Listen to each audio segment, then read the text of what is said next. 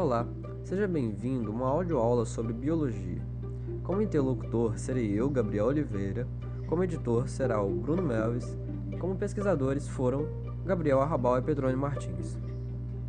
O tema de hoje é a apoptose. Você pode imaginar que a morte celular seja algo ruim para as células em seu corpo, certo? Em muitos casos isso é verdade. Não é algo bom que as células morram por causa de uma lesão, por exemplo, de um arranhão ou um produto químico. No entanto, também é importante que algumas células do nosso corpo possam morrer, não aleatoriamente, mas de forma cuidadosamente controlada. Por exemplo, você já se perguntou como seus dedos foram formados? As células entre seus dedos em desenvolvimento foram instruídas a morrer há muito tempo, enquanto você ainda era um embrião. Se elas não tivessem feito isso, você poderia ter mãos com membranas entre seus dedos, como um pato, ou talvez mãos em formato de pá sem dedo algum. As células entre seus dedos embrionários morrerem em um processo chamado apoptose, uma forma comum de morte celular programada. Na morte celular programada, as células sofrem suicídio celular quando recebem alguns sinais.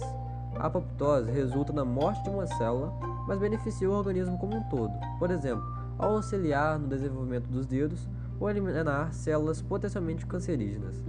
Nessa audioaula entenderemos melhor sobre a apoptose e veremos quando acontece e por que ela é importante. No geral, há duas maneiras em que as células podem morrer em um organismo multicelular como você. As células são mortas por coisas que podem causar danos, tais como produtos químicos tóxicos ou lesão física, em um processo chamado necrose. As células são estimuladas para ativar morte celular programada. A forma melhor compreendida de uma morte celular programada é a apoptose. A necrose e a apoptose ocorrem em diferentes circunstâncias e, e envolvem diferentes etapas. Simplificando, a necrose é desorganizada e provoca uma resposta imune de inflamação, enquanto a apoptose é organizada e divide a célula em pequenos pacotes que podem ser recolhidos e reciclados por outras células. É, quando as células são danificadas por fatores prejudiciais, como lesão física ou por substâncias químicas tóxicas, elas geralmente expelem seu conteúdo enquanto morrem. Uma vez que a membrana plasmática da célula danificada não pode mais controlar a passagem de íons e água, a célula incha e seus conteúdos vazam por furos na membrana plasmática. Isso causa muitas vezes inflamação nos tecidos circundantes à célula morta. Já as células que sofrem apoptose passam por um processo diferente e muito mais ordenado. Elas encolhem e desenvolvem protusões em forma de bolha na superfície. No núcleo, o DNA é cortado em pequenos pedaços e algumas organelas da célula, como por exemplo o retículo endoplasmático, são fragmentados no final, toda a célula se separa em pequenos pacotes, cada um envolto por um pedaço de membrana. O que acontece com esses pacotes, vocês podem se perguntar. Eles liberam sinais que atraem células do sistema imune, os fagócitos, que comem restos, como por exemplo os macrófagos. Para isso, os fragmentos da célula que está morrendo apresentam uma molécula lipídica chamada fosfatildiulcerina em sua superfície. A fosfatildiulcerina está geralmente escondida dentro da membrana e quando são expostas, elas permitem que os fagócitos se liguem e comam os restos dos fragmentos celulares. Muitas células do corpo humano têm a capacidade intrínseca de sofrer apoptose, da mesma maneira que elas têm a capacidade de copiar o seu DNA ou quebrar alimentos. Basicamente, a apoptose é uma maneira convencional e geral de remover células que não devem mais fazer parte do nosso organismo. Algumas células elas precisam ser deletadas durante o desenvolvimento, por exemplo, para moldar um grande bloco de tecido em um órgão delicado como a mão. Algumas células elas são anormais e podem danificar o organismo se continuarem vivas, como por exemplo células com infecções virais ou com seu DNA danificado. Células em organismos adultos devem ser eliminadas para manter o equilíbrio, para permitir que novas células sejam formadas e outras sejam removidas após cumprir funções específicas. Em muitos organismos, a morte celular programada é a parte normal do desenvolvimento. Em alguns casos, a apoptose durante o desenvolvimento é bem previsível, como no verme nematócio C. elegans. 131 células nele morrem por apoptose para que o verme se desenvolva de um organismo unicelular para um adulto. E nós sabemos exatamente quais são. A apoptose também tem um papel importante no desenvolvimento humano. Por exemplo, como vimos na introdução, sua mão começou como um bloco de tecido parecido com um apá, quando você era um embrião. O bloco foi moldado em dedos pela apoptose de células no meio dos dedos em desenvolvimento. Esse processo acontece em todos os tipos de espécies de vertebrados que possuem dedos da mão ou do pé.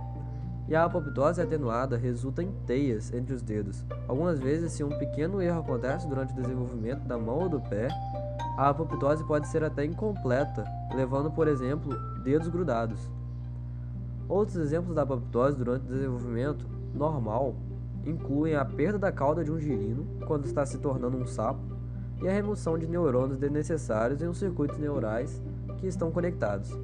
Em alguns casos, uma célula pode ser uma ameaça para o corpo caso sobreviva. Por exemplo, este é o caso de células com DNA danificado, células pré-cancerosas e células infectadas por vírus. Se essas células sofrem apoptose, a ameaça para o resto do organismo, como câncer ou propagação de infecções virais, é removida. Quando o DNA de uma célula é danificado, ela vai detectar o dano e vai tentar repará-lo.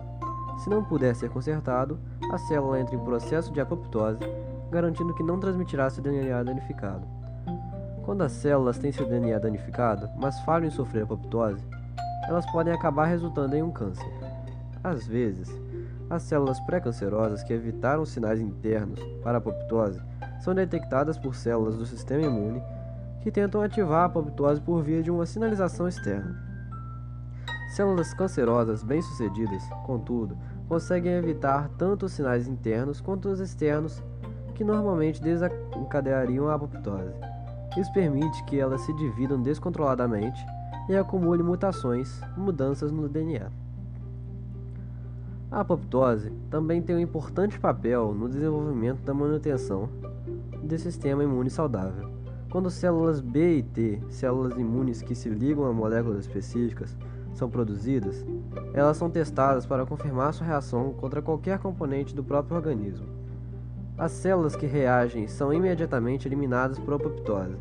Se esse processo falhar, células autorreativas podem ser liberadas no corpo, podendo atacar tecidos e causar doenças autoimunes.